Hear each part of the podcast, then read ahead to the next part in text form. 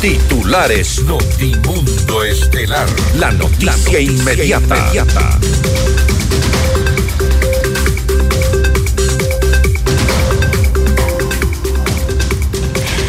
Llegan a Ecuador los familiares de alias Fito, líder de la banda delincuencial Los Choneros, tras ser deportados de Argentina. Las autoridades argentinas revelan que la familia de alias Fito planificó su estancia en ese país antes de la fuga del líder criminal de la cárcel regional de Guayaquil. El presidente Daniel Novoa asegura que los grupos narcoterroristas se instauraron en el país en el gobierno de Rafael Correa. Bolivia activa la búsqueda de Adolfo Macías, alias Fito, tras información de inteligencia militar de Colombia. El presidente Daniel Novoa y la ministra de Gobierno Mónica Palencia presidieron la reunión del COSEPE tras la expulsión de la familia del criminal Adolfo Macías de Argentina. La policía anuncia que ya tiene información sobre el autor intelectual del asesinato del fiscal César Suárez. El Ministerio de Educación dispone que las clases virtuales se mantengan en Quito, Pedernales, Guayas, Esmeraldas y Los Ríos. Ecuador recobrará la paz con acciones contundentes y planes a largo plazo, explican analistas. En la información internacional, el presidente de Guatemala, Bernardo Arevalo, convocó a la fiscal general a rendir cuentas sobre su gestión tras acusarla de un intento de golpe de Estado. Las fuerzas de defensa de Israel destruyen la principal fábrica de armas del grupo extremista Hamas en el centro de Gaza. Con el auspicio de... El destino del ahorro lo decides tú. Mutualista Pichincha. Cámara de Comercio de Quito. 116 años contigo. Hospital Metropolitano. Tu vida es importante para mí. Programa de información apto para todo público. FM Mundo 98.1 presenta Notimundo Estelar. Noticias, entrevistas, análisis e información inmediata. Notimundo, la mejor forma de terminar la jornada bien informados. Conducción, María del Carmen Álvarez y Hernán Higuera. Dirección de Noticias, María Fernanda Zavala. Dirección General, Cristian del Alcázar Ponce. Notimundo Estelar. Desde los estudios más modernos del país. Muy buenas tardes a todos, gracias por acompañarnos en la presente emisión de Notimundo Estelar. Hoy nos acompaña Hernán Higuera en reemplazo de Fausto Yepes. Hernán, ¿cómo estás? ¿Qué tal, María del Carmen, amables oyentes? Muy buenas tardes. Así es, Fausto tiene una cobertura especial. Estoy reemplazándolo momentáneamente, claro, con todas las noticias actualizadas del Ecuador y del mundo. Bienvenidos. Así es, y revisemos enseguida nuestra agenda de entrevistas para hoy. Tenemos como invitado al doctor Santiago Carranco, coordinador del Laboratorio de Relaciones Internacionales de la UIDE. Hablaremos sobre la cooperación internacional y el narcoterrorismo. También nos acompañará el doctor Santiago Peña Herrera, exdirector del Consejo de la Judicatura. Concurso para jueces, ¿qué debe cambiar? Eso lo vamos a revisar en esta entrevista. Como tercer invitado, el economista Esteban Bernal, exministro de Inclusión Económica y Social. Hablaremos del juicio político que tiene en marcha en la Asamblea Nacional. Y para nuestra audiencia en Cuenca, recuerden que Notimundo es retransmitido por Radio Antena 1 90.5 FM. Le mantenemos al día. Ahora, las noticias.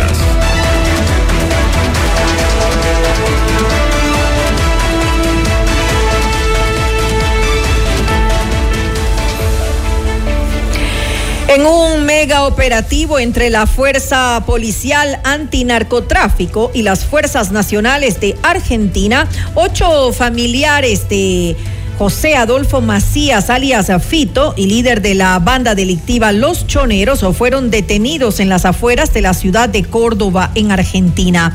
El despliegue que involucró a cuerpos de élite de la policía de Córdoba y apoyo aéreo con un helicóptero policial se llevó a cabo de manera discreta y eficiente. La investigación habría comenzado cuatro días antes cuando se descubrió que familiares directos de Macías se podrían haber eh, estado refugiando en una casa en el Valle del Golf. Esta alerta llegó al país luego de que el medio de comunicación digital argentino La Voz difundiera la noticia. Los familiares de Adolfo Macías, alias Fito, llegaron a Ecuador este viernes tras ser deportados desde Argentina en un avión militar al que fueron embarcados pocas horas después de ser detenidos en un barrio privado en las afueras de la ciudad de Córdoba.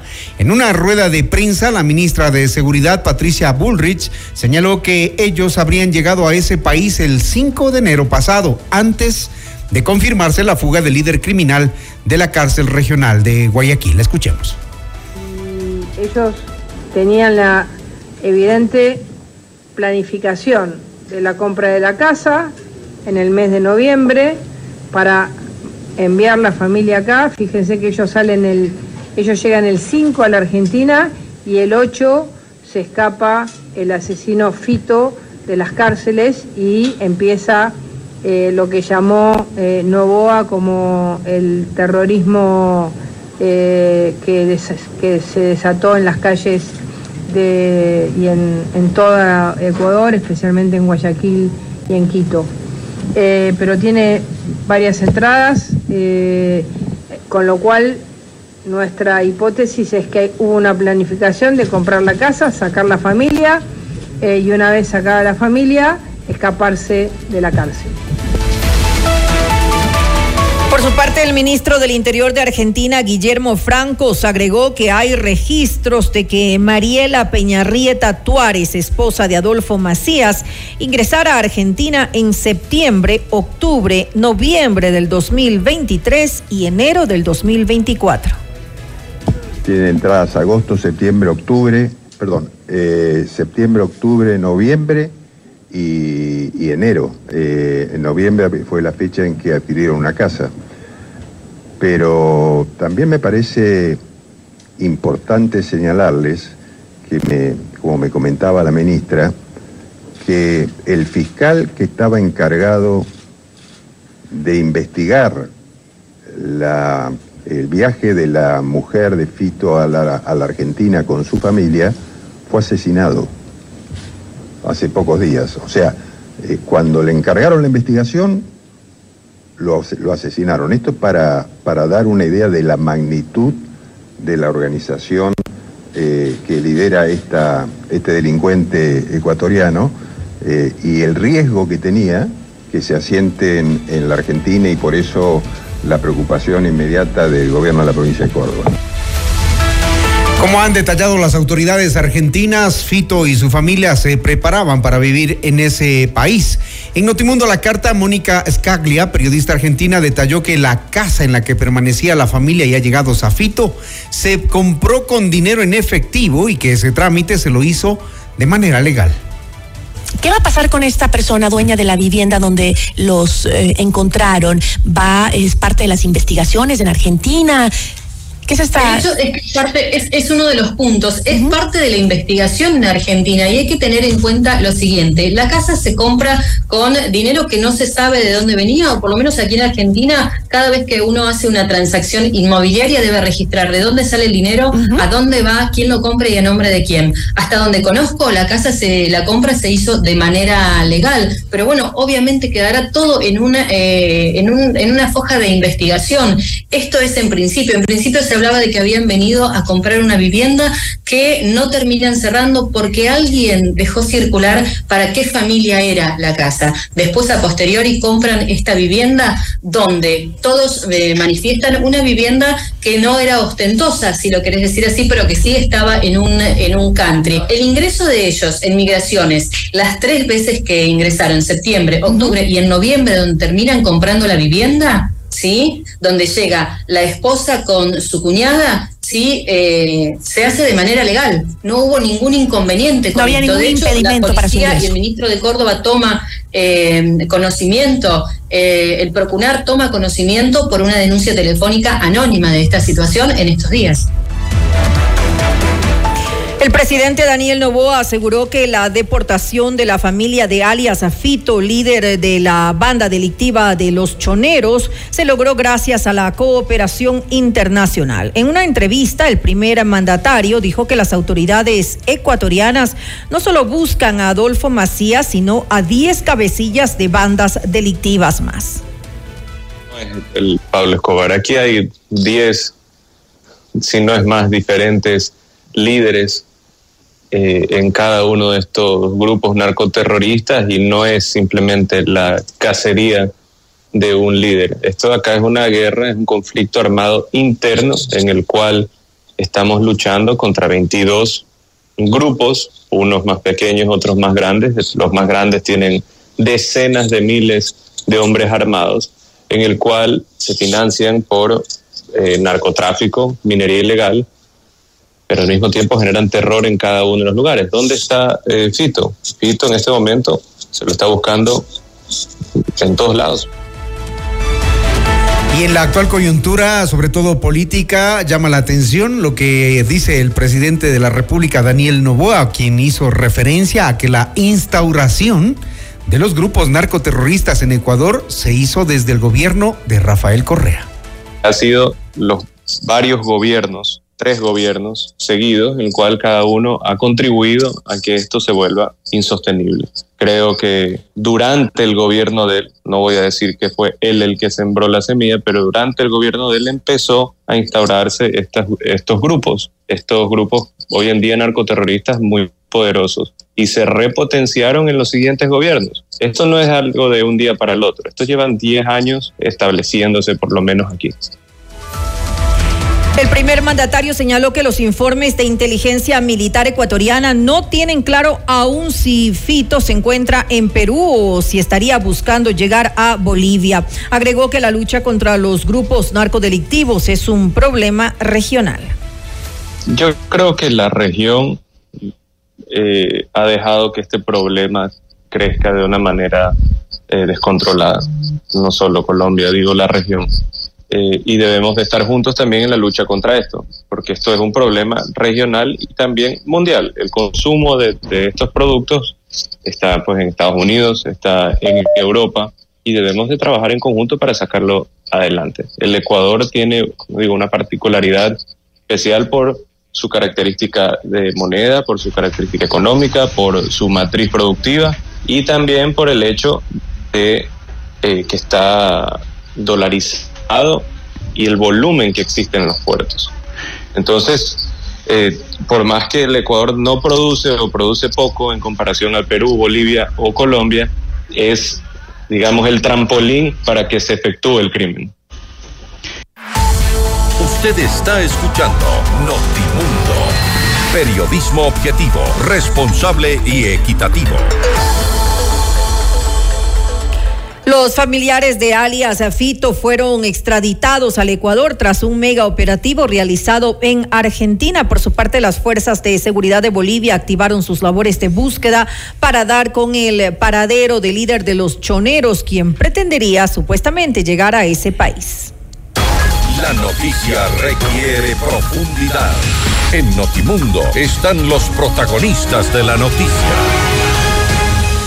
Nuestro primer invitado, el doctor Santiago Carranco, coordinador del Laboratorio de Relaciones Internacionales de la UID. Doctor, ¿cómo le va? Bienvenido. Hernán Higuera le saluda. Verdad, buenas tardes y buenas tardes a quienes nos escuchan el día de hoy. Para mí es un placer estar con ustedes. Gracias por atendernos. Eh, es importante analizar lo que ha ocurrido en esta jornada, sobre todo con el caso de alias Fito cuando vemos que hay una, un interés regional, al menos Argentina lo acaba de demostrar con todo lo que ha hecho por el tema de la deportación de la familia, eh, entendemos que alias Fito lo estará pensando eh, y estará con dificultades para moverse por, por la región al menos, porque Argentina lo acaba de demostrar, entendemos que Bolivia, de las últimas informaciones que tenemos, esto cuán importante resulta para lo que está viviendo el Ecuador.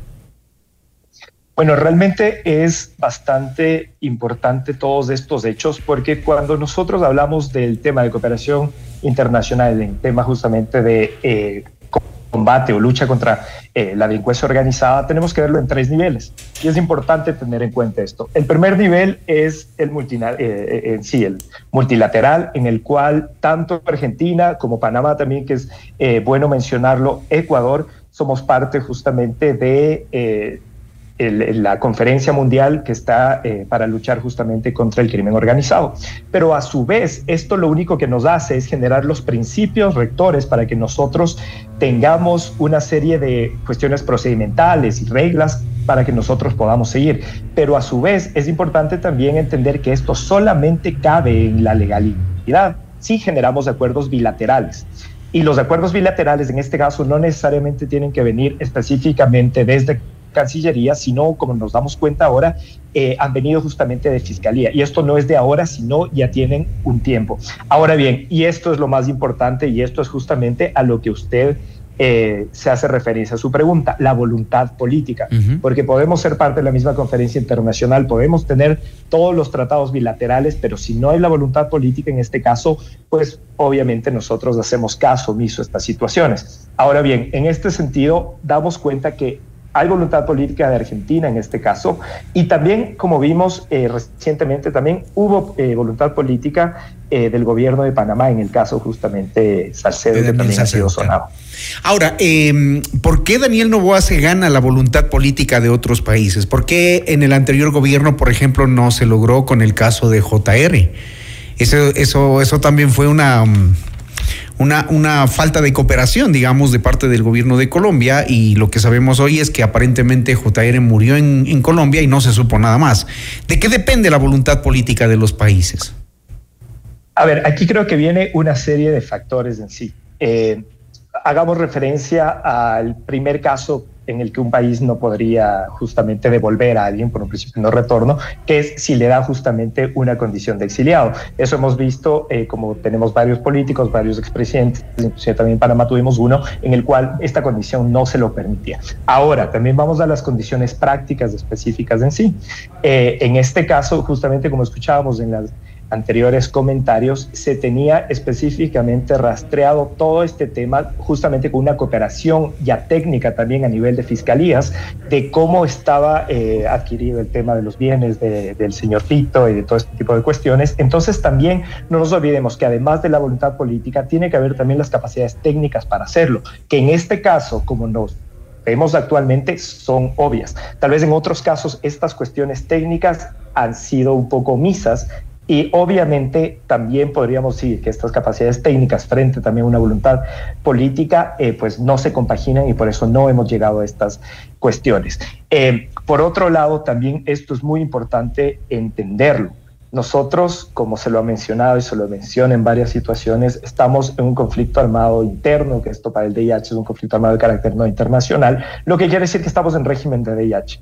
Eso quiere decir que nos ponemos exactamente en el mismo lugar que estaría Gaza, que estaría Rusia.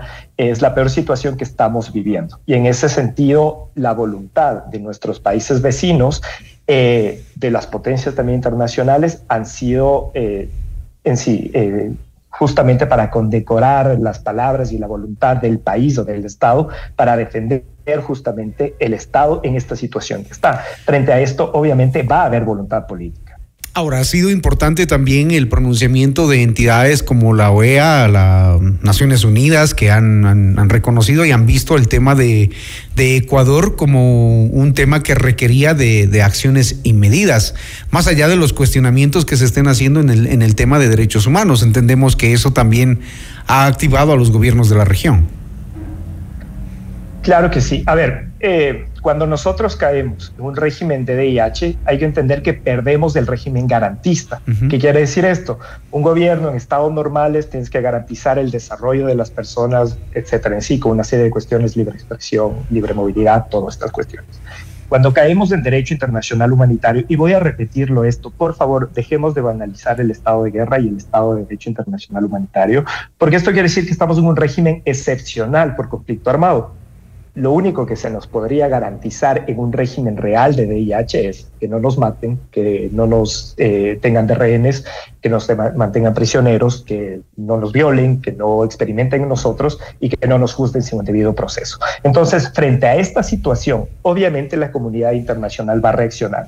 Escuchamos, eh, para hacer referencia a su pregunta, eh, la intervención de la canciller justamente en la OEA, eh, que realmente es lo mínimo que se puede hacer. Es un saludo a la bandera que en cualquier conflicto que tengamos en la región vamos a tener justamente el apoyo de la OE en estas situaciones.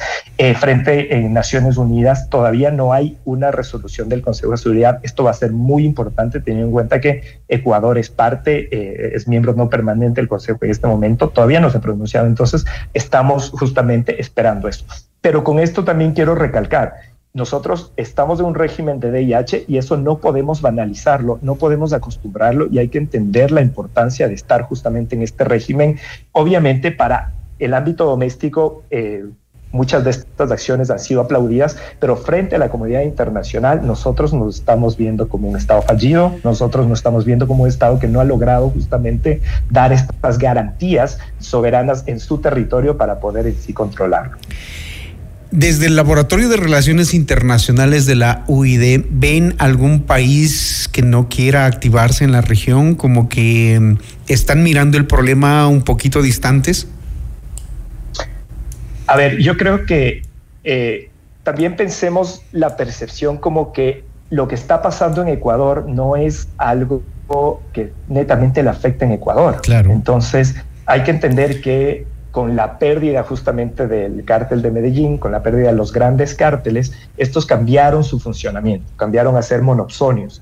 ¿Qué quiere decir esto? Que antes se controlaba desde el último persona que cuidaba los embrios de, coca hasta la comercialización final. Pues ahora ya no funcionan así. Ahora funcionan específicamente como monopsonios que eh, son capaces de recolectar justamente eh, eh, este producto de diferentes eh, lugares. Y ahí es donde tenemos una serie, no es esta la explicación de todo el conflicto, pero es una de las causales que tengamos violencia directa que ya es palpable para el ciudadano. Entonces, esto no solamente está pasando en Ecuador, ahí estamos hablando de un tema transnacional. Y bueno, justamente en mi tesis doctoral, más allá que en Laboratorio de Relaciones tenemos justamente una línea de investigación de seguridad, desarrollamos específicamente este concepto en el que eh, el mercado y específicamente estas economías informales están entendiendo muchísimo mejor cómo adaptarse al mercado internacional per se. Eh, mientras que los estados no lo están comprendiendo muy bien. Y aquí vamos a un ejemplo directo de esta cuestión, que no es Ecuador. En Suecia estamos teniendo un tema de seguridad muy parecido al que está pasando acá. Y estamos hablando de un país que ha tenido no podríamos decir que ha tenido eh, problemas en controlar su territorio, en su soberanía, pero está teniendo unos niveles de violencia muy elevados en los últimos tiempos. Entonces, más allá de estas cuestiones, no es simplemente coger y decir, bueno, este es el problema y hay un país en la región que no quiere aceptar el problema. Yo creo que aquí el problema es en reconocer que no estamos entendiendo muy bien este fenómeno que ha mutado en este sentido, una vez más, no me parece que esto sea parecido a lo que tuvo Colombia, que he escuchado muchas veces que se repite, bueno, Colombia ya pasó por esto, en sí, no, estamos con un fenómeno nuevo, que si bien es cierto, cae la misma temática, pero es un fenómeno nuevo. Ahora, ¿qué deberíamos esperar de la cooperación internacional, tomando en cuenta que eh, desde el gobierno del Ecuador se ha dado señales, por ejemplo, de que se quiere em, entrar en, el, en la lucha contra los capitales que financian todo el tema de la narcopolítica. Y allí es importante, por ejemplo, la cooperación de Estados Unidos. El mismo embajador ha sido quien ha anticipado, por ejemplo, la, situación por la que venía atravesando el Ecuador y días después la hemos comprobado. ¿Qué deberíamos esperar entonces del resto de países? A ver, hay varias formas de cooperar. Eh, tenemos una cooperación norte-sur, una cooperación sur-sur, una cooperación no reembolsable, una cooperación técnica específica. Eh, acordémonos que en el anterior gobierno se firman dos acuerdos, eh, un acuerdo específico para que Estados Unidos tenga tropas en el territorio ecuatoriano, algo innecesario porque podía hacerlo, pero el segundo es un acuerdo para el procedimiento de acción dentro de estas tropas, por ejemplo. En este sentido, me parece que cualquier tipo de cooperación técnica, cualquier tipo de cooperación ya directamente en tema de tropas, en tema de inteligencia, en tema de servidores públicos que puedan justamente ayudarnos a comprender mejor esta cuestión, es correcta, es aceptable, es favorable. También no solamente Estados Unidos, China se ha pronunciado, México se ha pronunciado, Argentina se ha pronunciado, bienvenida esa cooperación, bienvenida esa ayuda, siempre y cuando Ecuador sea quien maneje esa cooperación. Eh, y esto es importante, por favor, no se me malentienda lo que voy a decir en este momento. Cuando nosotros aceptamos que tenemos un conflicto interno, aceptamos que no somos capaces de controlar nuestra soberanía estatal. En ese mismo momento y a partir de una serie de declaraciones tuvimos militarizada nuestra frontera. Es cierto, no tenemos la posibilidad de un conflicto entre naciones en la región, es muy baja, pero no es, mi, no es cero. O sea, sigue existiendo también esa amenaza que es una amenaza tradicional. Por favor, que no se malentienda. Se refiere a, la... que esa es una arista adicional. A la militarización en, en Guaquillas. esa cuestión de la cooperación, cualquier tipo de cooperación que nos llegue, ya sea sur-sur, ya sea de una potencia eh, del norte en sí, eh, esta tiene que ser manejada bajo justamente los lineamientos del Ecuador, de nuestro gobierno. Eso va a ser muy importante eh, en, recibir justamente esta cooperación. Y una cosa más, ahorita me parece que la labor de la política exterior ecuatoriana, de quienes ejecutan esta agencia, no es estar mendigando cooperación internacional.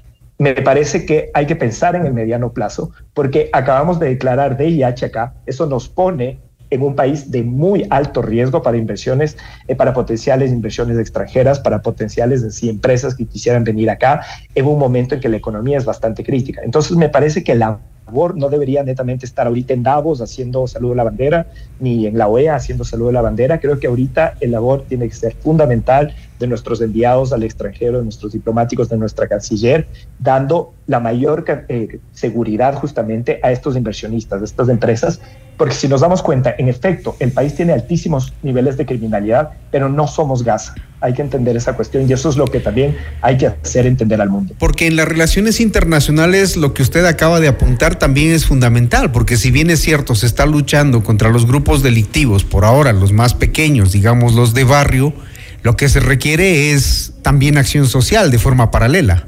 Allí no, no se está mirando todavía, ¿no? Claro que sí. Y me parece, Hernán, que eh, su pregunta es demasiado acertada en este momento, porque simplemente estamos tratando de entender y aplaudir justamente estas acciones, ¿no? O sea, eh, hay, acciones simbólicas que son muy importantes, eh, la limpieza justamente de las cárceles, los miembros de las bandas cantando el himno nacional, sí, como simbolismo está perfecto y eso que nos dice también como ecuatorianos, ok, hemos retomado el control y la normalidad, pero no simplemente se lo puede dejar así. Y de eso lo hemos hablado justamente en otros foros con otros colegas, hay acciones que van a ser muy importantes. Eh, y no es que ahora se acabe el conflicto armado y en seis meses pasa, no pasa nada. y podemos reactivarlo, ¿cierto? Eso sería lo peor que nos puede pasar. Entonces, para evitar eso, ahí es donde tenemos que centrar la cooperación, me parecen dos cuestiones. Ya se lo ha mencionado, el tema de los puertos, tenemos que tomar el control de los puertos y si la cooperación internacional viene a tomar eh, ese control, pero bajo justamente el gobierno ecuatoriano, no por su cuenta, me parece que esa es una acción fundamental.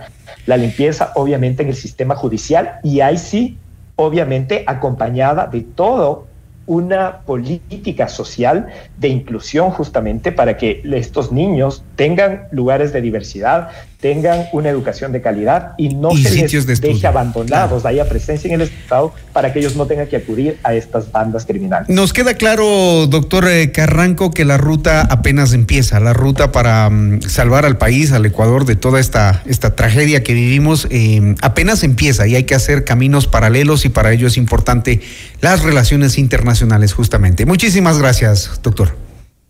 Encantado, Hernán. Muy gentil. Gracias. El doctor Santiago Carranco, coordinador del Laboratorio de Relaciones Internacionales aquí en Notimundo Estelar. Usted está escuchando Notimundo. Periodismo objetivo, responsable y equitativo.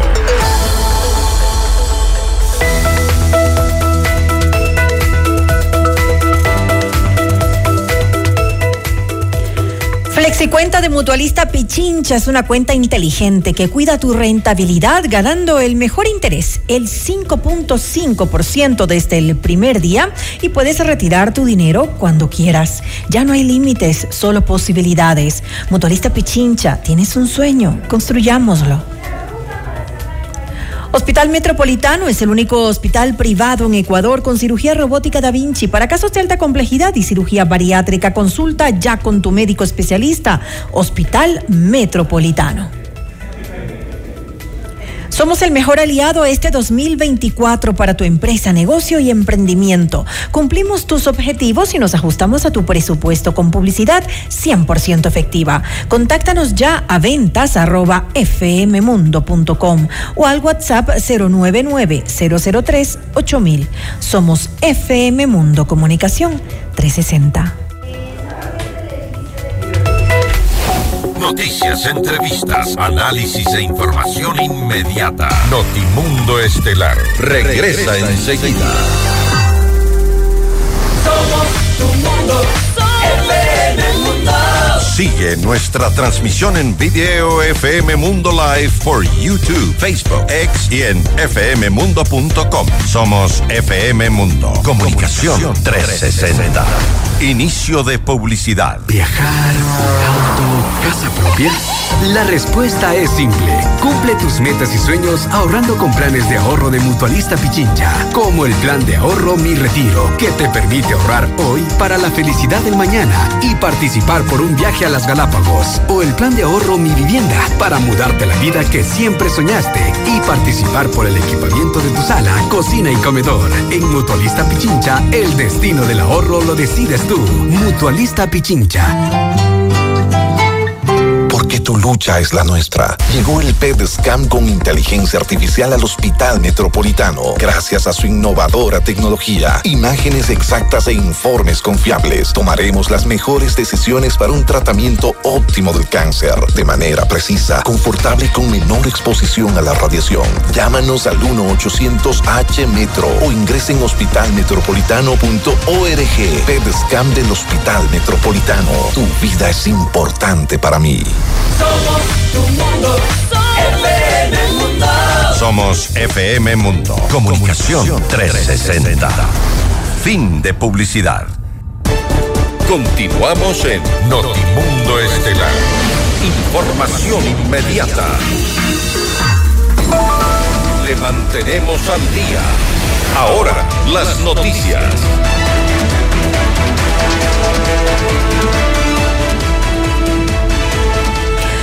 Luego de la deportación desde Argentina de la familia del líder de los choneros, alias Fito, a Guayaquil, el presidente Daniel Novoa presidió una reunión del Consejo de Seguridad Pública y del Estado, COSEPE, en la gobernación del Guayas. Previo al encuentro, la ministra de Gobierno y del Interior, Mónica Palencia, dijo a Diario El Universo que la esposa del narco ecuatoriano, Mariela Peñarrieta, no cuenta con orden de detención en el país. Además, señaló que los cargos penales contra el crimen son personales y no se criminaliza a las familias. Según personal de la presidencia, las autoridades no darán declaraciones a la prensa sobre los detalles de esta reunión.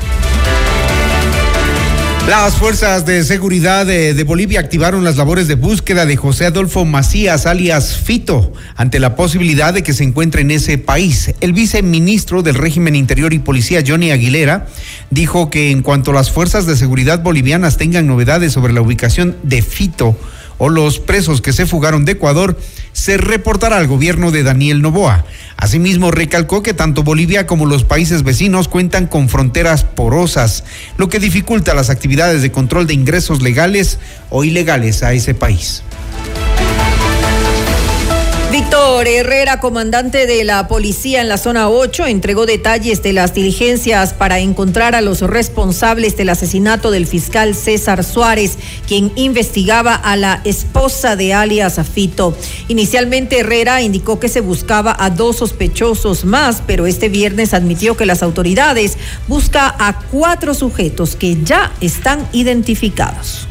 Bueno, en el caso particular del fiscal César Suárez, y, lastimosamente este tipo de crímenes nos dejan una, una muestra clara de cuál es el efecto o el mensaje de estos grupos delictivos. Sin embargo, como yo le decía, en menos de cinco minutos que salió de la PJ a su domicilio y después de su domicilio por la avenida de los bomberos fue interceptado por un, por un vehículo con cuatro ocupantes. De estos cuatro ocupantes, tanto el conductor como uno de los acompañantes que estaba armado con la pistola fueron detenidos. Las dos armas, tanto el fusil como la pistola entraron a peritaje y ya tenemos el resultado, que nos dice que el cotejamiento de las vainas percutidas que fueron encontradas en el lugar son las mismas que fueron eh, activadas en contra del fiscal. Tenemos cuatro sospechosos más que ya están personalizados, que están los nombres, que se está en la búsqueda y de estos cuatro lo más importante, como decía, eh, es importante dar con los, actores, con los autores intelectuales. A eso se está enfocado porque tenemos un antecedente anterior de la muerte de otro fiscal en el sector de Durán que ya nos lleva a una línea investigativa clara de quién sería el mentalizador. Y toda esta situación genera análisis y debates, por supuesto, a nivel eh, académico, a nivel social, a nivel eh, gremial. La declaratoria del conflicto armado interno en Ecuador quedará sin efecto si es que todos los actores de la sociedad no cumplen con su rol y dejan el trabajo a medias. Así lo manifestó el abogado constitucionalista Rafael Ollarte en el programa Decisiones, donde agregó que la situación por la que atraviesa el país se debe en gran medida a la falta de un sistema de partidos políticos. Usted no tiene en Ecuador partidos políticos y como no los tiene, termina eligiendo como elige sorpresas, más o menos outsiders, eh, casos sorprendentes como el de Lazo, una persona que uno entendía buscó 10 años del poder, tenía una tal fundación Ecuador Libre y resulta que asume el mando y no tenía ministros. Ya, con eso ya te digo todo, ¿no? Entonces, 12 años buscando, pero no, no es lo mismo que el actual. O sea, voy a ver. Me cayó. sí. vamos, me, me pero, cayó pero el gobierno. seguimos. Pero nosotros estaba buscando. Pero seguimos en eso, seguimos, porque cuando usted tiene un país con partidos políticos, resulta que cuando asume la presidencia de la República no tiene que andar buscando ni ministros, ni gerentes, ni directores, ni gobernadores, ni jefes y tenientes políticos, porque los tiene en el partido político. No tiene que andar preguntándole a la ñaña si conoce algún amigo que, tenga alguna persona medianamente capaz. Y esos somos los ecuatorianos. Nos hemos vuelto unos improvisados, farfullas incumplidos. Eso somos. Ollarte insistió en que el Estado debe dar muestras de efectividad en el momento que vive el país, o caso contrario se debería plantear la posibilidad de dar marcha atrás. Pero si Hay no una- les damos esperanza. Hay una declaración de estado de excepción, buena o mala, por guerra interna. ¿Estamos en guerra interna, sí o no? Porque si usted me va a decir que estamos en guerra interna un poquito, vas a perder esa guerra nomás. Se te va a ir el país de las manos. Esto de tratar a esos beligerantes, que tú los has declarado beligerantes, como delincuentes comunes, que me lo estás llevando a la fiscalía y la fiscal y, y los jueces lo están liberando, ah, mijito, la puerta giratoria del poder judicial. Así será en una guerra. en una guerra, cuando tú tomas prisioneros, los tomas prisioneros. Si hay algún prisionero, por ejemplo en Ucrania, que ha cometido un delito, lo juzgas. Sí, claro. Pero los otros son prisioneros. Pero pues, son Tito. O sea, prisioneros, sí. ¿Hay o no hay? Aquí- a ver, acláreme las cosas. ¿Estamos o no estamos? Porque si no, revoque nomás estado de excepción y dejémonos de tonteos. Luego, si tú sigues así, no solo que el tema se te ve de la noche, sino que se te va a hacer una guerra indefinida. El general Luis Hernández, exministro de Defensa, explicó que una verdadera articulación de las instituciones es la que garantizará un resultado positivo en las operaciones antidelincuenciales. El Estado es un pantano. Entonces, cuando es un pantano, inclusive hay una estrategia que se llama cómo, cómo secar el pantano. Entonces, ¿usted cómo seca el pantano? Usted no va y se mete al pantano con un balde a sacar el agua, pues. Usted quita todas las fuentes de agua que van al pantano. ¿Y cuáles son esas fuentes de agua que van al pantano? El río Grande es el estamento político. Si no hacemos una buena reforma político, política en la que haya buenos partidos políticos, en que haya realmente Que una estructura, realmente pensamiento, entonces hay, hay pocas. Por ahí se va la mayor cantidad de agua al pantano. Y luego tenemos los otros pequeños tributarios de este pantano, la función judicial, las Fuerzas Armadas cuando hay, no se trabaja bien, la policía como estamos viendo que hay problemas, la misma sociedad, hasta los medios de comunicación entran ahí, las redes sociales. Además, Hernández señaló que se deberían evaluar nuevas propuestas que permitan cambios estructurales para enfrentar los problemas del país. Un país se diseña a través de un sistema político, de una constitución, de unas normas, de una estructura. Y lo que creamos nos ha llevado a esto. Que decir que no está bien, pues. Es obvio. Si es que yo voy a un médico y el médico me receta, me da un montón, y después de 10 días estoy más enfermo que antes, cambio de médico, pues. Entonces, igual en una constitución, tenemos que revisar qué es lo que nos está gobernando en el macro. Porque del macro tenemos las consecuencias ahora en lo que está pasando. Una mala estrategia no se corrige en el nivel táctico, es muy difícil. Entonces, está malo desde arriba, por supuesto que abajo está mal, y está mal abajo.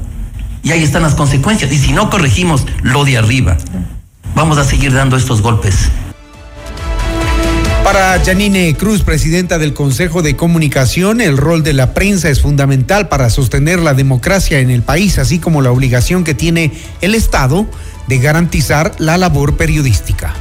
Pero también es importante identificar que el ejercicio que realiza obviamente el, trabajo periodístico es a favor de la verdad, eh, tratando obviamente de ser un sostén para la democracia. De ninguna manera se puede justificar eh, medios eh, cercanos obviamente a estas bandas criminales. Y también es importante recordar justamente las, los chats que hace poco se acaba de revelar eh, mediante obviamente la investigación por parte de la Fiscalía General del Estado, donde tenía una hoja de ruta clarísima cierto sector de estas mafias para silenciar a periodistas. Desde Sara Ortiz, eh, es evidente lo que pasó en su momento con uno de los grandes capos como es Norero, vínculo pues con Jordán, donde trataron de silenciar a medios de comunicación. No fue tan público en su momento, pero hay claras evidencias que eh, se interpuso juicios a diarios como El Expreso, El Universo. Entonces, el rol de los periodistas es fundamental, pero también la responsabilidad por parte del Estado. Finalmente, Cruz señaló que es necesario que se apliquen reformas en varios ámbitos para sacar a Ecuador de la espiral de corrupción y violencia en la cual está sumergido. Entonces yo sí creo que se necesita hacer un, un- un mea culpa, una reforma al Código de la Democracia. Personalmente, eh, yo critico mucho a las autoridades del Consejo Nacional Electoral. Es evidente que, que- que tienen una, eh, por supuesto, una, una agenda de impunidad eh, que molesta. Vergonzoso. Y lo que dice el doctor Ollarte, somos esa cultura del alcanfor. Iniciamos y se nos pasa eh, esos objetivos. Entonces, yo sí creo que se tiene que mantener un pacto ético desde cada uno de los ciudadanos, pero también con responsabilidades de los partidos políticos. Vienen elecciones en el 2025. Pensamos en una agenda de país. Tenemos convocar. figuras nuevas. Nos gustaría ver, obviamente, un debate que pueda ajustarse a, a tener propuestas para sobrellevar estos inconvenientes que tenemos. Personalmente no veo que exista un nuevo liderazgo por las circunstancias. Hoy estamos aplaudiendo, pero ojalá esto se sostenga en el tiempo. Noticias, entrevistas, análisis e información inmediata. Notimundo Estelar regresa enseguida. Somos tu mundo. Mira nuestros mejores contenidos. Suscríbete gratis a nuestro canal de YouTube FM Mundo Live. Somos FM Mundo. Comunicación 360. Inicio de publicidad.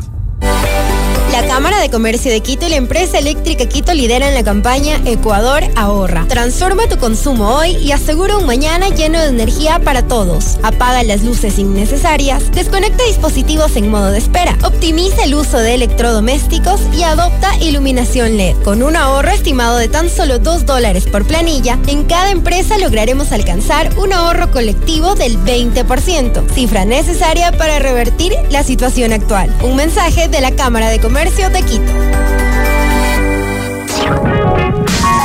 Si quieres vender más en este nuevo año, publicita con nosotros en FM Mundo. Promociona tus productos, destaca tus servicios y brilla en el mercado a través de nuestras multiplataformas. Contáctanos ya a ventas arroba fmmundo.com.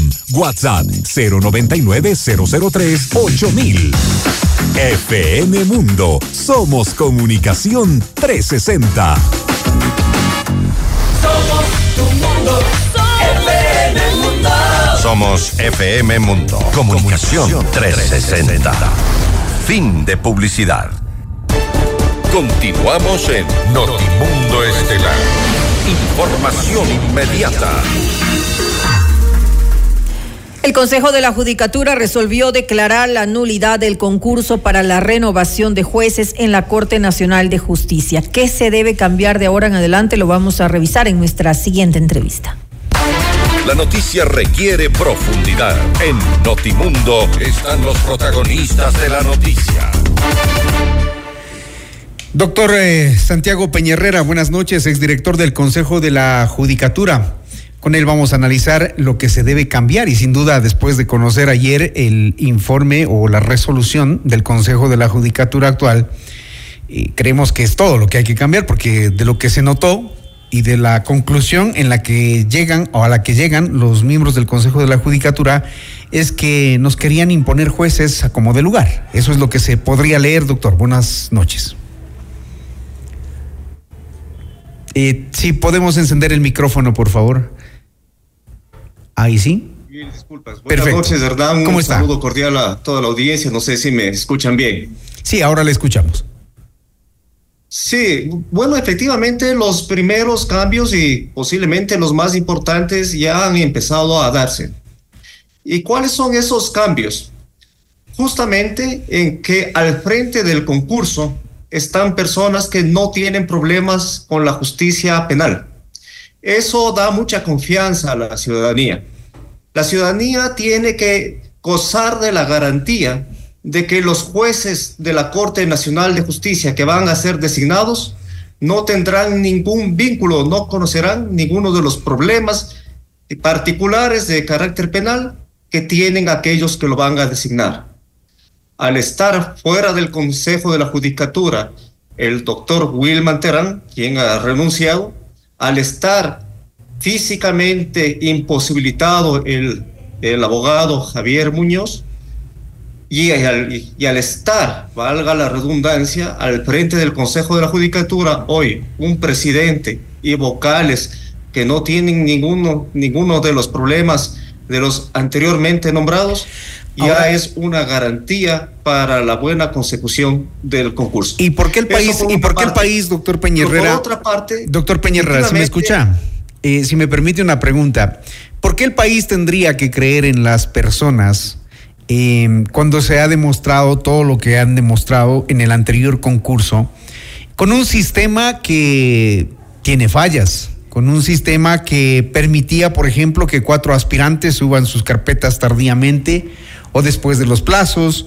cuando hay aspirantes que mejoran, por ejemplo, sus notas de calificación de conducta eh, sin justificación, cuando hay un comité de expertos que no presentó las garantías, como lo dijo ayer la Judicatura. ¿Por qué habría de, de confiar ahora en las nuevas personas, a pesar de que no tengan líos con la justicia?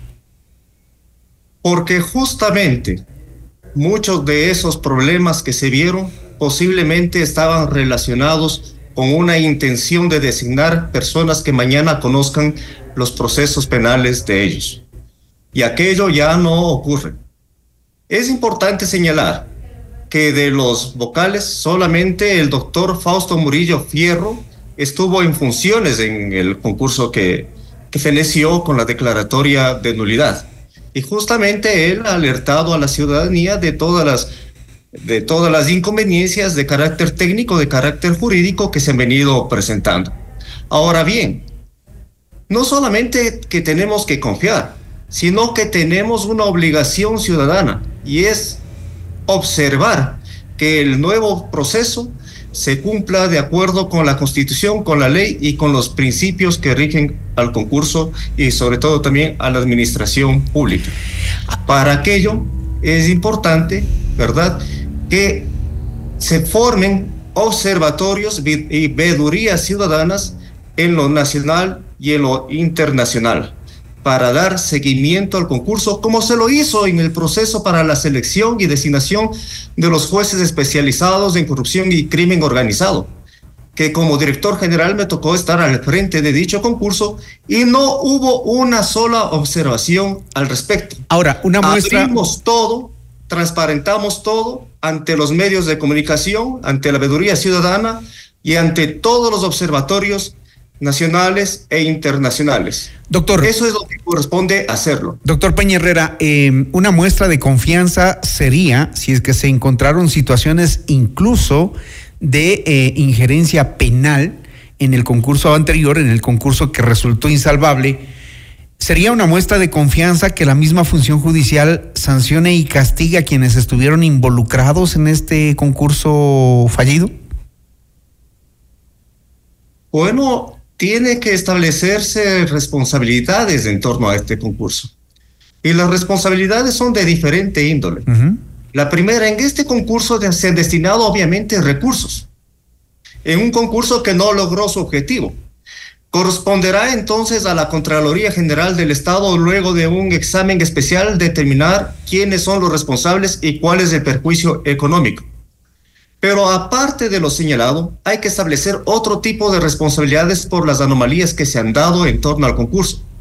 Por ejemplo, y que usted ya lo refirió, miembros de un tribunal de recalificación que se apartan de las disposiciones emanadas por el Pleno del Consejo de la Judicatura y que sin un sustento aumentaron 20 puntos a un postulante.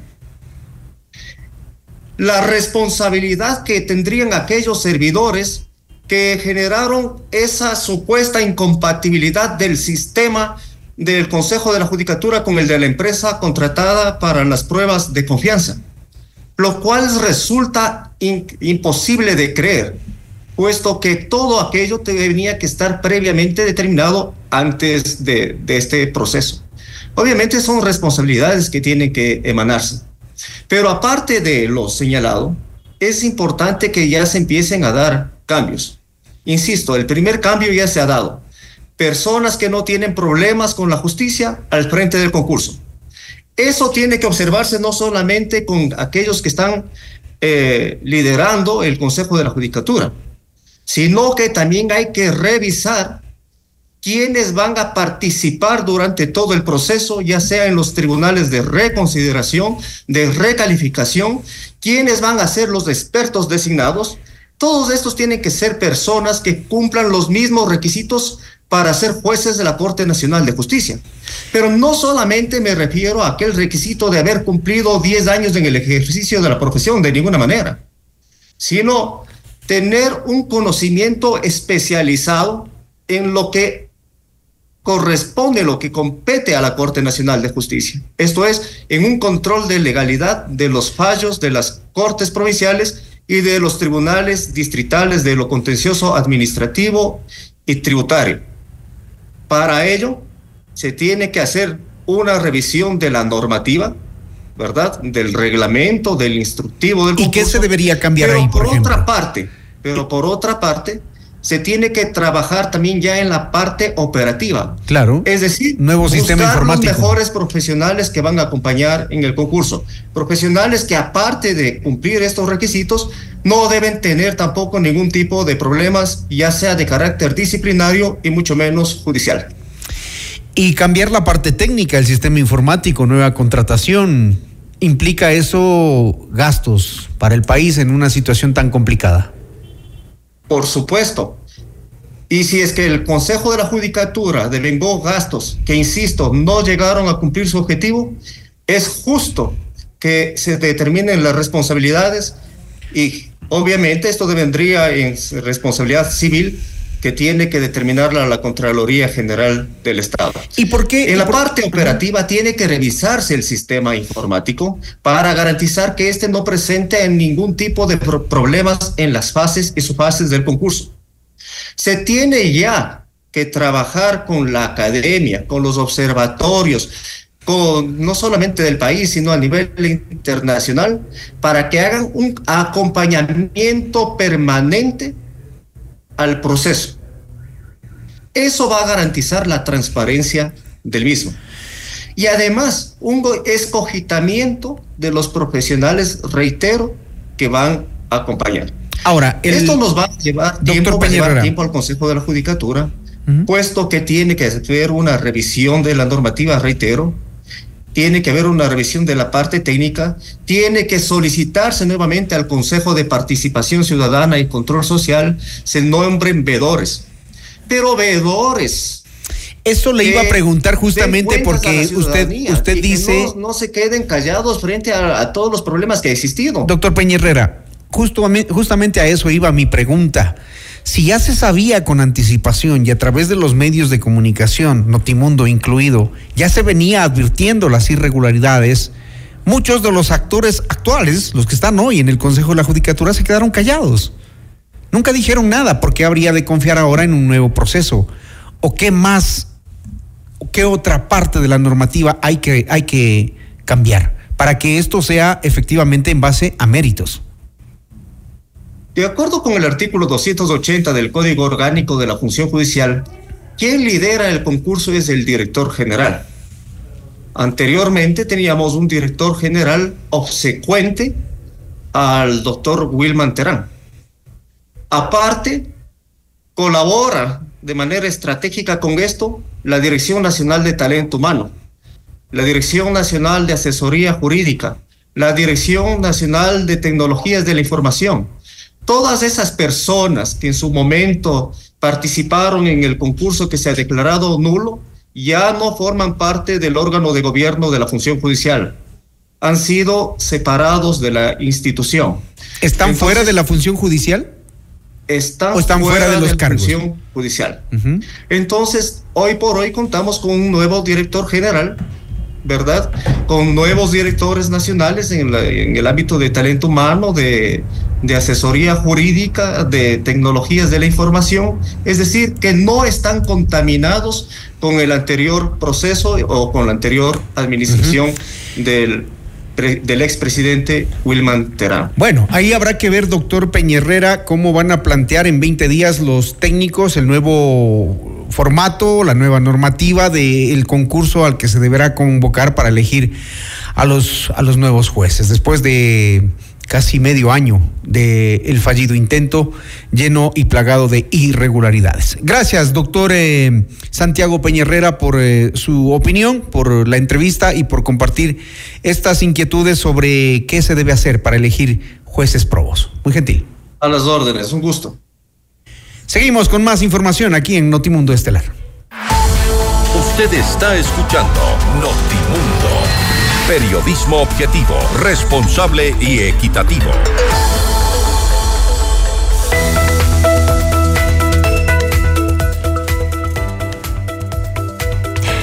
Queremos una vida flexible, por eso Mutualista Pichincha presenta una cuenta que se adapta a tus necesidades. Flexi Cuenta es alta rentabilidad, gana el 5.5% de interés de inmediato. ¿Qué esperas para abrirla? Mutualista Pichincha, tienes un sueño, construyámoslo.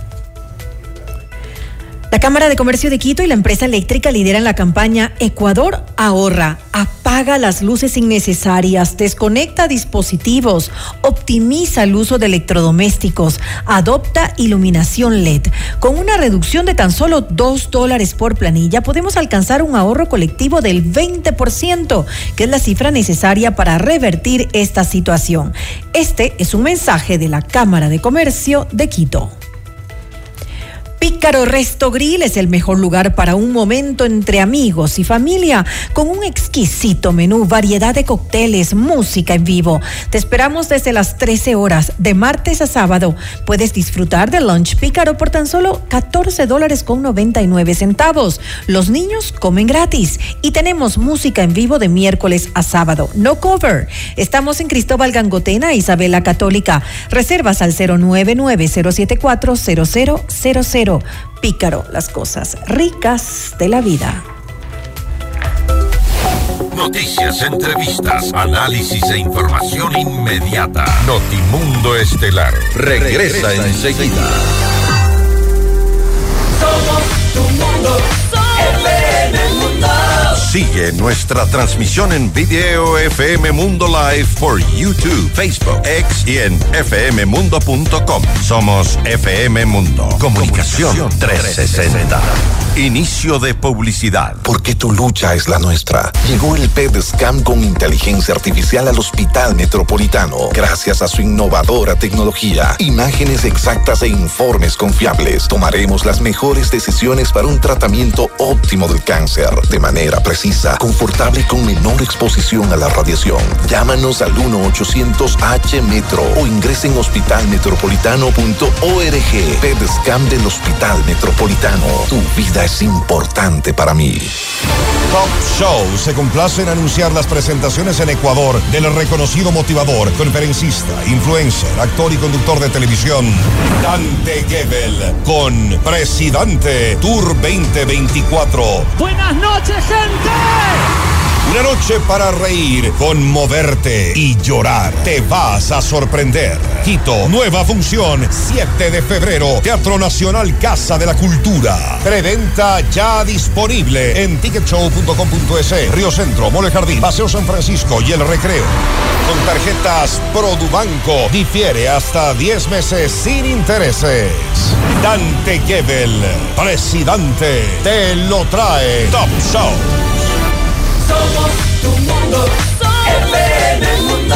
Somos FM Mundo. Comunicación 360. Fin de publicidad. Continuamos en Notimundo Estelar. Información inmediata. Y ahora, en Notimundo, nos enlazamos con CNN en Español Radio. Las noticias más importantes de lo que sucede en el mundo. Enseguida les presentamos lo más destacado de la información internacional con nuestra cadena aliada CNN en español.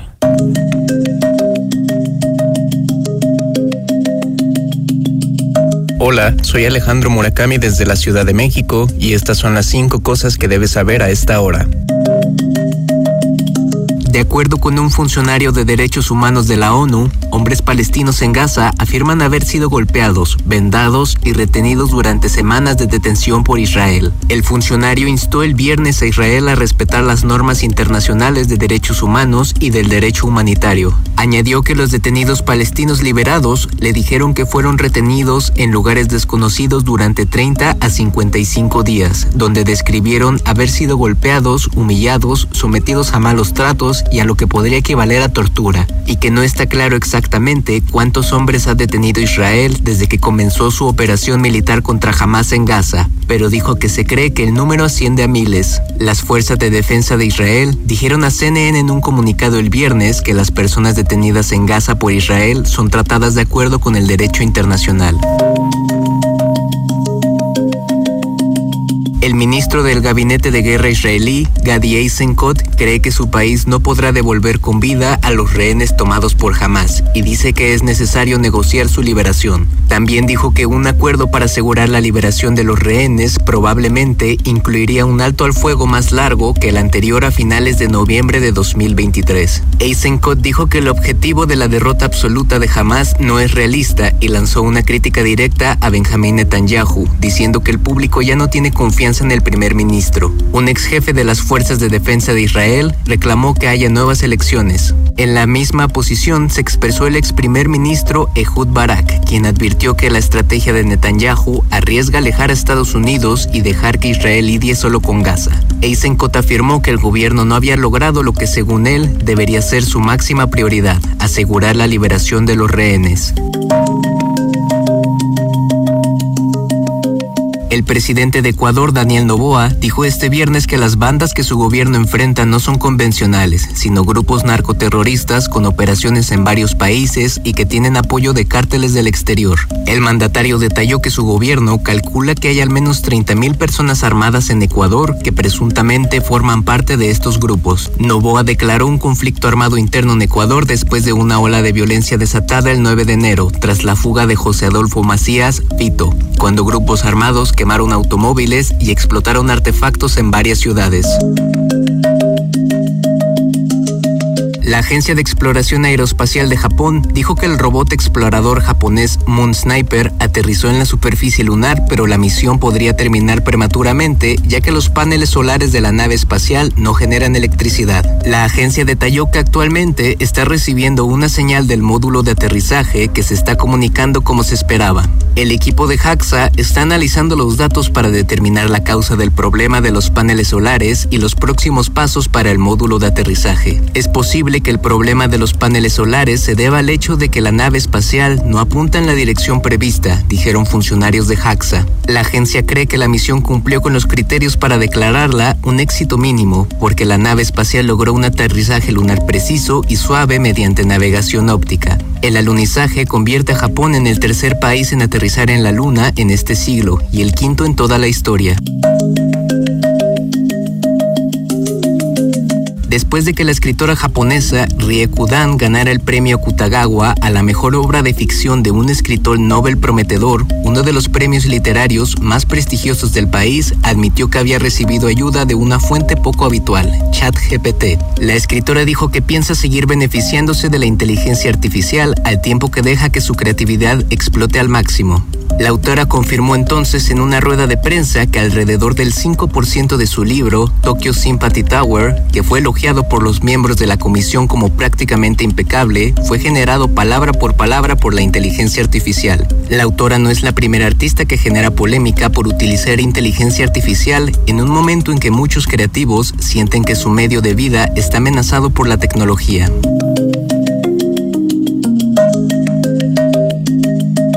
Eso es todo en esta edición de CNN 5 Cosas. Para más información sobre estas historias y conocer las últimas noticias, siempre puedes visitar cnne.com diagonal 5 Cosas. Desde la Ciudad de México, les informó Alejandro Murakami. Sigan conectados e informados a través de cnne.com.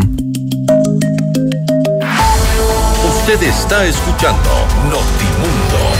Periodismo objetivo, responsable y equitativo. La Comisión de Fiscalización calificó el enjuiciamiento político al exministro de Inclusión Económica y Social, Esteban Bernal. Vamos más allá de la noticia. Notimundo Estelar en FM Mundo con María del Carmen Álvarez. Nos acompaña a esta hora el economista Esteban Bernal, exministro de Inclusión Económica y Social. Economista Bernal, muy buenas noches y gracias por acompañarnos. Le saluda María del Carmen Álvarez. María del Carmen, buenas noches. Gracias por su invitación. Gracias a usted por estar junto a nosotros.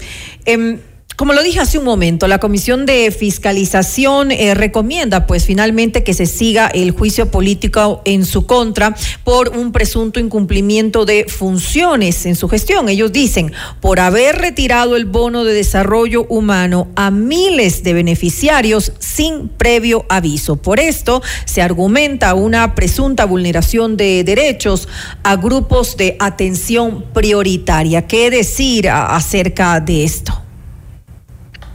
Mire, eh, lamentablemente este juicio nace viciado desde el mismo momento en que se, perdóname la redundancia, se vicia el procedimiento para llevar a cambiar de proponente, algo que no está en la ley. Usted sabe que en derecho público se hace estrictamente lo que está en la ley y esto no está. Sin embargo, el asambleísta Umajinga decía en mi comparecencia, pero ministro, y hay una jurisprudencia. ¿Jurisprudencia de qué? De que el Pleno de la Asamblea antes ya había eh, decidido nombrar otro proponente ante la ausencia de en aquel entonces de un proponente al ministro de Energía. A ver, dos errores no hacen un acierto y eso no significa que se genere jurisprudencia, pues usted sabe muy bien que jurisprudencia es triple fallo de la Corte Nacional de Justicia, así que lamentablemente ni los conceptos se tienen claros y lamentablemente generan un juicio que fue selectivo, porque habían seis juicios, cuatro de los cuales archivaron y dos activaron, uno de ellos el mío.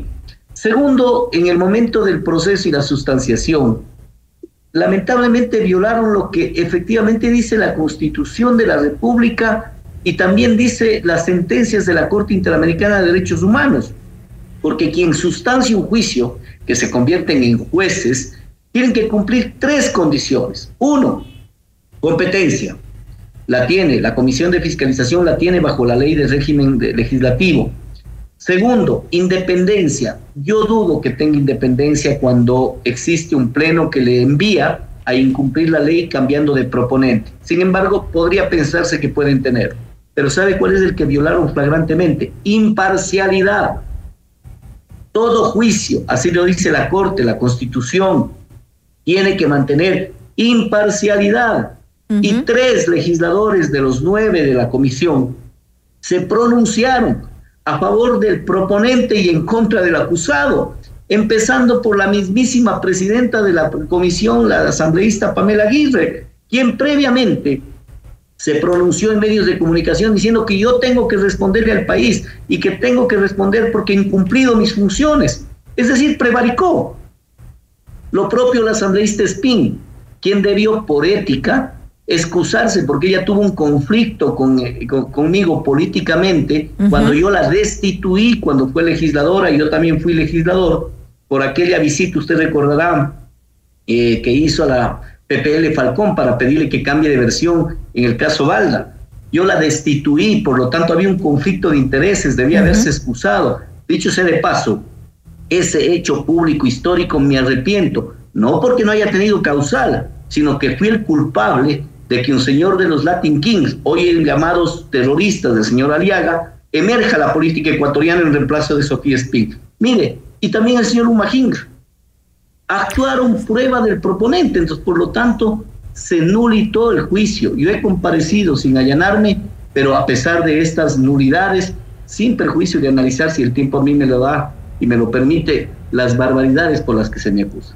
Sin embargo, eh, a pesar de, estos argumentos de, que hay, pues, em, de que se ha actuado de forma eh, discrecional, eh, según su, su parecer, por, por todos los argumentos que nos ha dado, esto pasa ahora al, Pleno de la Asamblea Nacional. Eh, lo importante es determinar si, si realmente hubo un eh, incumplimiento de funciones mientras usted eh, cumplía pues esta gestión como ministro de Inclusión Económica y Social, economista Bernal de alguna manera usted había dicho que eso no le correspondía al MIES notificar, primero decidir quienes dejaban de recibir el bono y después notificar a quienes lo iban a, que estaban siendo excluidos, quienes lo iban a dejar de recibir.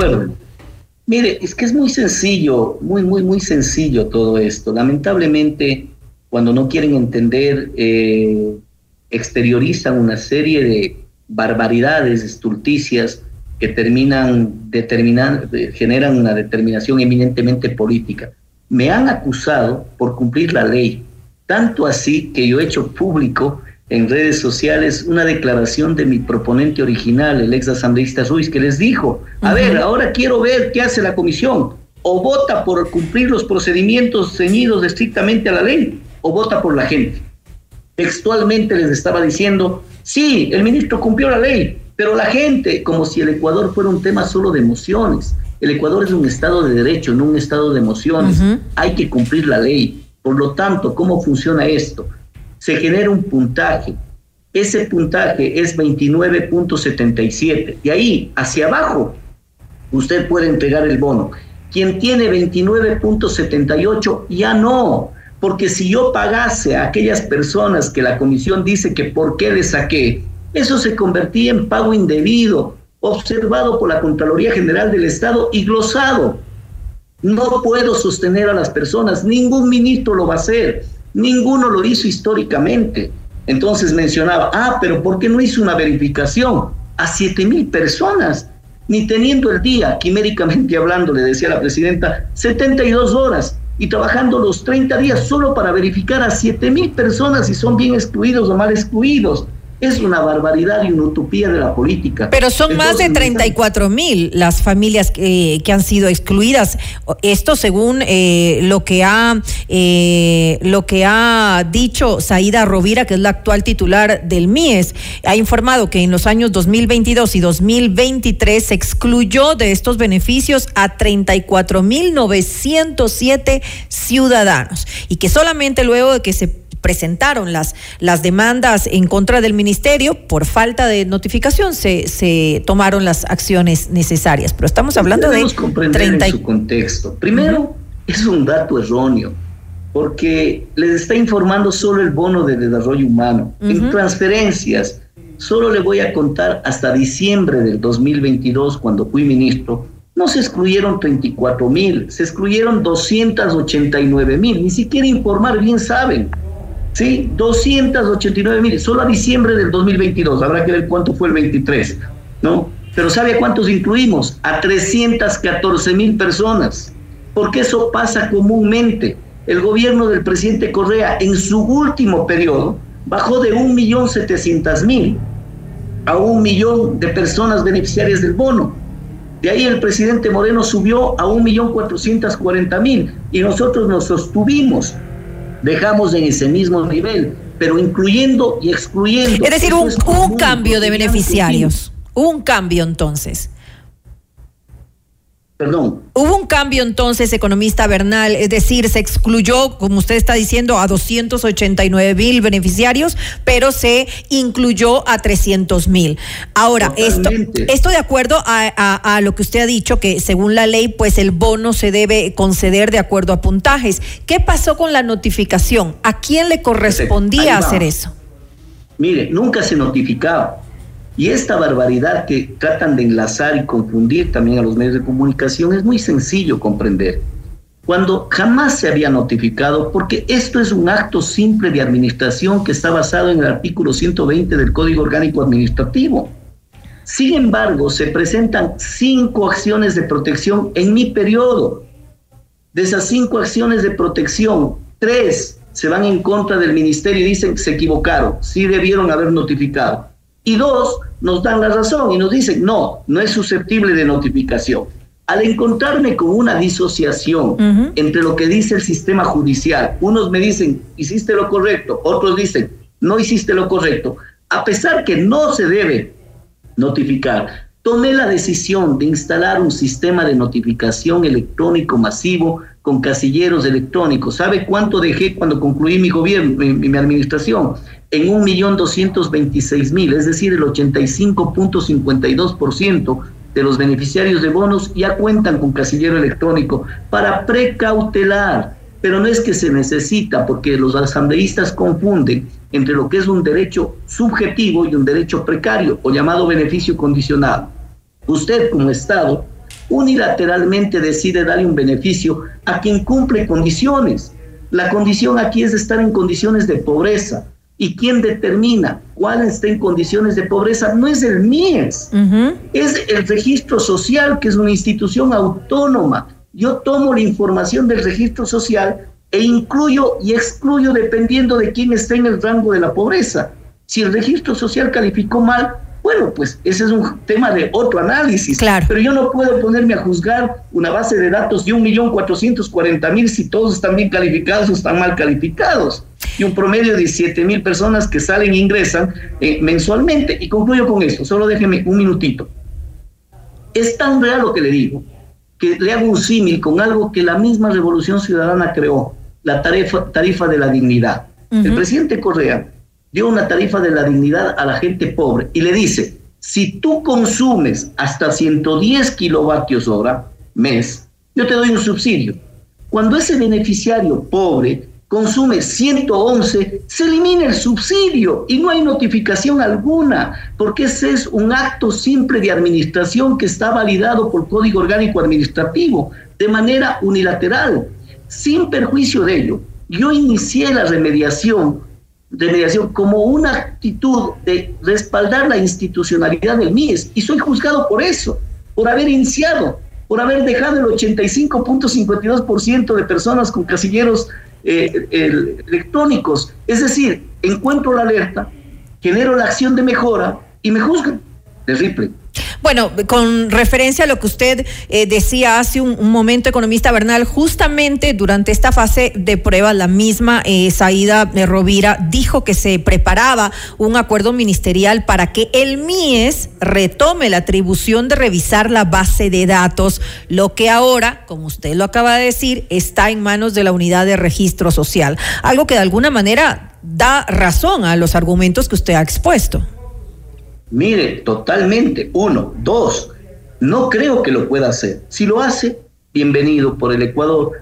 Primero, porque la propia Contraloría General del Estado hace años atrás dijo, el MIES no puede ser juez y parte, mm. no puede generar puntuación y pagar. Y retiró al, registro social y el decreto ejecutivo. Primero, lo, legalmente, y se equivocó la actual ministra, puedo hacerlo por acuerdo, pues. No ve que esto está determinado por decreto eh, ejecutivo. Y además, si lo hiciese por decreto ejecutivo, el presidente Novoa tiene que verificar con sus asesores si no está violando normas de Contraloría Interna, de, control interno. Es decir, le está entregando a la misma institución la posibilidad de calificar y pagar. Eso es disímil, eso es contradictorio, eso ya fue observado por la Contraloría, pero la ministra dijo, lo vamos a hacer, vamos a quitarle, y según recuerdo, la, el tiempo para hacerlo era este día viernes, hoy. Hoy debería estar, dijo, hasta finales de la próxima semana, tendré la reforma al, artículo, al acuerdo ministerial 037 y tomaremos la competencia del registro social porque ellos son solo estadísticas, nosotros debemos valorar. Bueno, pues si lo va a hacer, en buena hora. También ah. manifestó de que van a hacer una notificación personalizada. Así es, eso dijo, eficiente y personalizada. las notificaciones tienen que ser previas. Usted puede darle lectura nuevamente el por qué me enjuician Dice, porque no se notificó previamente para dar. Ok, ¿sabe cómo dice que están notificando para decir que lo hacen distinto a mí? No, lo están notificando cuando, sobre los hechos consumados. Es decir, ya le quitas el bono y cuando va al banco le dice, ya no tienes bono, firma la notificación. Eso es violación de debido claro que sí. Porque no se necesita notificar. Es un acto simple de administración, es un acto unilateral del Estado, es un beneficio condicionado, pero muy difícil que comprendan cuando de por medio está proscribir a una persona políticamente, cuando de por medio está el hecho de castigar a un ministro que fuera muy expuesto políticamente de lazo, castigar al ministro que llevó adelante la rectoría de la política social, que fue un éxito en nuestro gobierno, castigar está al presidente de, de Creo, que soy en este momento como presidente nacional. Entonces, ahí hay un tema de carácter simbólico, de trofeos simbólicos, pero que pena por el país. Ahora, economista Bernal, eh, esto pasa pues eh, eh, al, pleno de la Asamblea Nacional, esta posible censura que podría em, darse para, para, para usted. ¿Qué expectativas tiene? ¿Necesitaría, se requerirían 92 votos de los 137 asambleístas? ¿Qué espera? Mire, yo parto de un hecho. Un expresidente decía con mucha solvencia en uno de sus libros, las asambleas o congresos en América Latina y particularmente en el Ecuador son el fiel reflejo de sus sociedades. Qué gran verdad. Mire usted quién me está eh, acusando. Una persona que está con un juicio por diezmero. Una persona que ha sido acusada de diezmero, de quitarle recursos a sus empleados. ¿no? Ojalá sea falso, pero imagínense, con qué calidad moral se enjuicia por no haber notificado, por no haber notificado cuando se debe comprender que es, reitera, reitero nuevamente, un acto simple de administración. ¿Qué espero de la Asamblea? Mire, yo cuento con personajes ahí que son de alta valía, más allá de estar en un sector político que se han aliado y que pueden estar actuando de manera unida. Es, por ejemplo, Vicente Tayano, un brillante jurisconsulto, un brillante abogado que inclusive contrariando al presidente Lazo, fue quien dijo en la asamblea, en el momento que querían censurar, que no hay cómo censurar. Yo apelo que asambleístas de la talla como Vicente, ¿no? hagan una evaluación jurídica de lo que se está haciendo, porque textualmente se está invitando a votar por alguien que cumplió la ley. O sea, sería inverosímil. Me juzgan por cumplir la ley. Ahora usted dice que em, asegura que, eh, la motivación para esto es impedir que usted participe en, los en el próximo proceso electoral del 2025. Eh, ¿Usted tiene aspiraciones claras a, una participación en ese proceso? Bueno, yo soy parte de una organización política, he sido candidato a prefecto, fui asambleísta de mi provincia de La Suay. Eh, creo que tengo sanas aspiraciones de poder mantenerme en política sin embargo, hoy no me pueden destituir, por supuesto, ya no soy ministro. Seguramente lo único que les queda es censurar. ¿Eso qué hace? Limitarme a ser funcionario público durante dos años, lo cual implícitamente me impide formar parte, o me impediría en cierta manera, porque habrá que ver que con ese vicio y nulidad acudamos a los organismos internacionales y se puedan prever algunas medidas que me permitan recuperar mis derechos, porque créame que es bárbaro. O sea, imagínese usted, yo le hago una reflexión piense en un tribunal de la justicia ordinaria. la comisión de fiscalización es una instancia de sustentación, sustentación del juicio político, por lo tanto se convierten en jueces.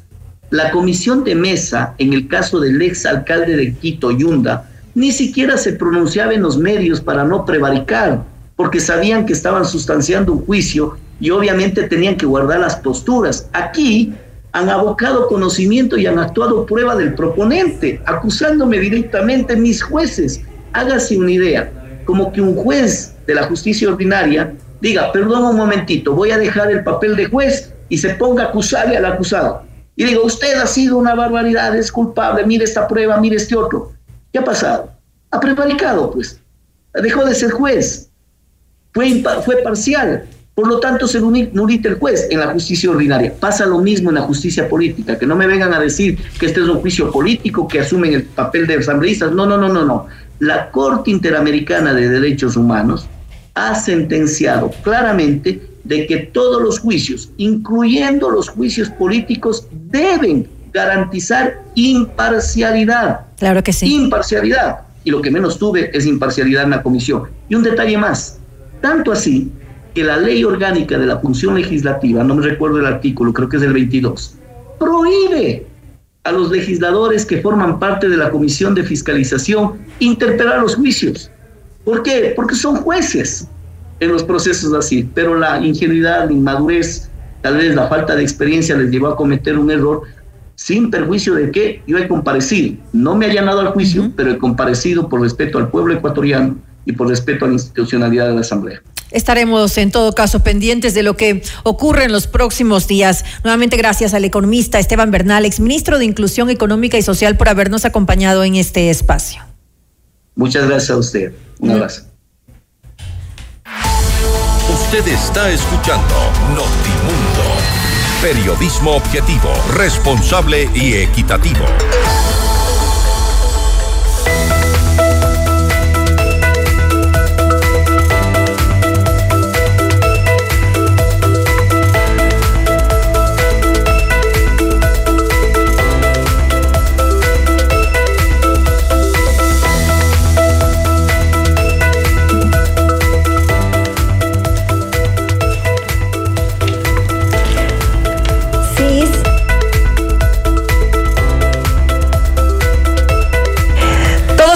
Una vida flexible, por eso Mutualista Pichincha presenta una cuenta que se adapta a tus necesidades. FlexiCuenta es alta rentabilidad. Gana el 5.5% de interés de inmediato. ¿Qué esperas para abrirla? Mutualista Pichincha, tienes un sueño, construyámoslo. La Cámara de Comercio de Quito y la empresa eléctrica Quito lideran la campaña Ecuador Ahorra. Transforma tu consumo hoy y asegura un mañana con energía para todos. Con una reducción de tan solo dos dólares por planilla, alcanzaremos un ahorro colectivo del 20%, cifra necesaria para revertir esta situación. Este es un mensaje de la Cámara de Comercio de Quito. Noticias, entrevistas, análisis e información inmediata. Notimundo Estelar regresa, enseguida. Somos tu mundo, mundo. Mira nuestros mejores contenidos. Suscríbete gratis a nuestro canal de YouTube FM Mundo Live. Somos FM Mundo. Comunicación 360. Inicio de publicidad. Viajar, auto, casa propia. La respuesta es simple. Cumple tus metas y sueños ahorrando con planes de ahorro de Mutualista Pichincha, como el plan de ahorro Mi Retiro, que te permite ahorrar hoy para la felicidad del mañana y participar por un viaje a las Galápagos, o el plan de ahorro Mi Vivienda, para mudarte la vida que siempre soñaste y participar por el equipamiento de tu sala, cocina y comedor. En Mutualista Pichincha, el destino del ahorro lo decides tú. Mutualista Pichincha. Somos el mejor aliado este 2024 para tu empresa, negocio y emprendimiento. Cumplimos tus objetivos y nos ajustamos a tu presupuesto con publicidad 100% efectiva. Contáctanos ya a ventas arroba fmmundo.com. WhatsApp 099 003 8000. Somos FM Mundo. Comunicación 360. Somos tu mundo. FM Mundo. Somos FM Mundo. Comunicación 360. Fin de publicidad. Continuamos en Notimundo Estelar. Información inmediata. Los acontecimientos más importantes en el mundo se los contamos a continuación.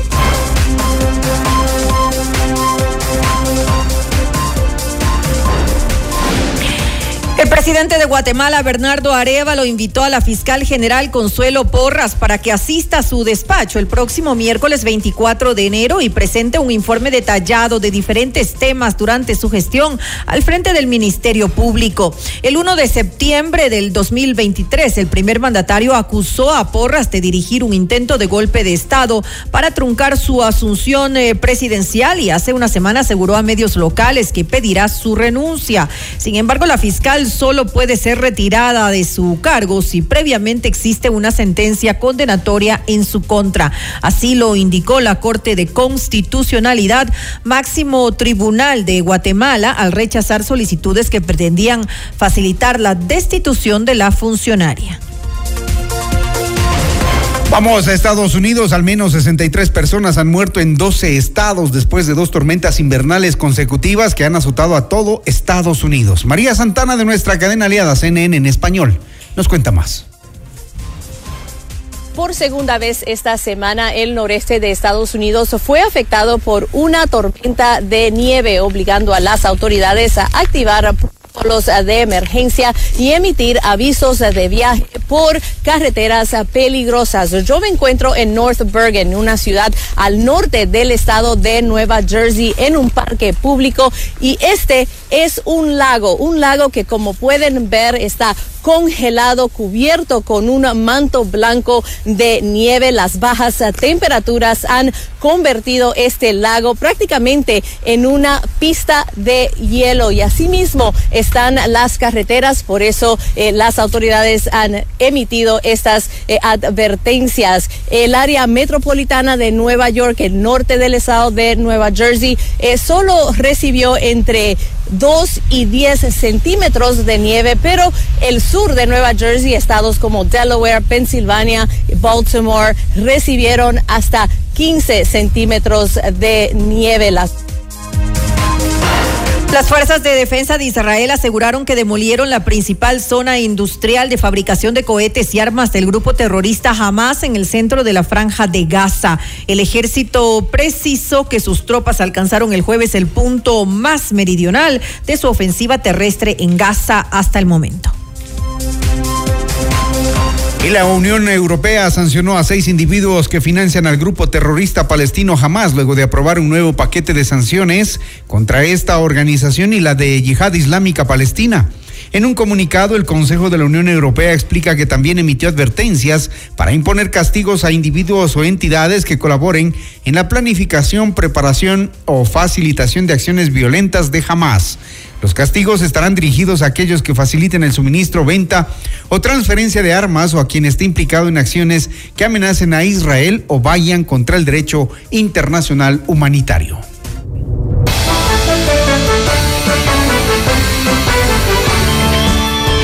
Y antes de finalizar, presten mucha atención. El director administrativo financiero del Ministerio de Defensa, Octavio Ponce, presentó su renuncia al cargo. Esto luego de que su hermano Álvaro Ponce, exdirector del Hospital del Guasmo Sur, regresara al país desde Panamá junto con Daniel Salcedo Bonilla, uno de los 39 investigados por delincuencia organizada en el caso Metástasis.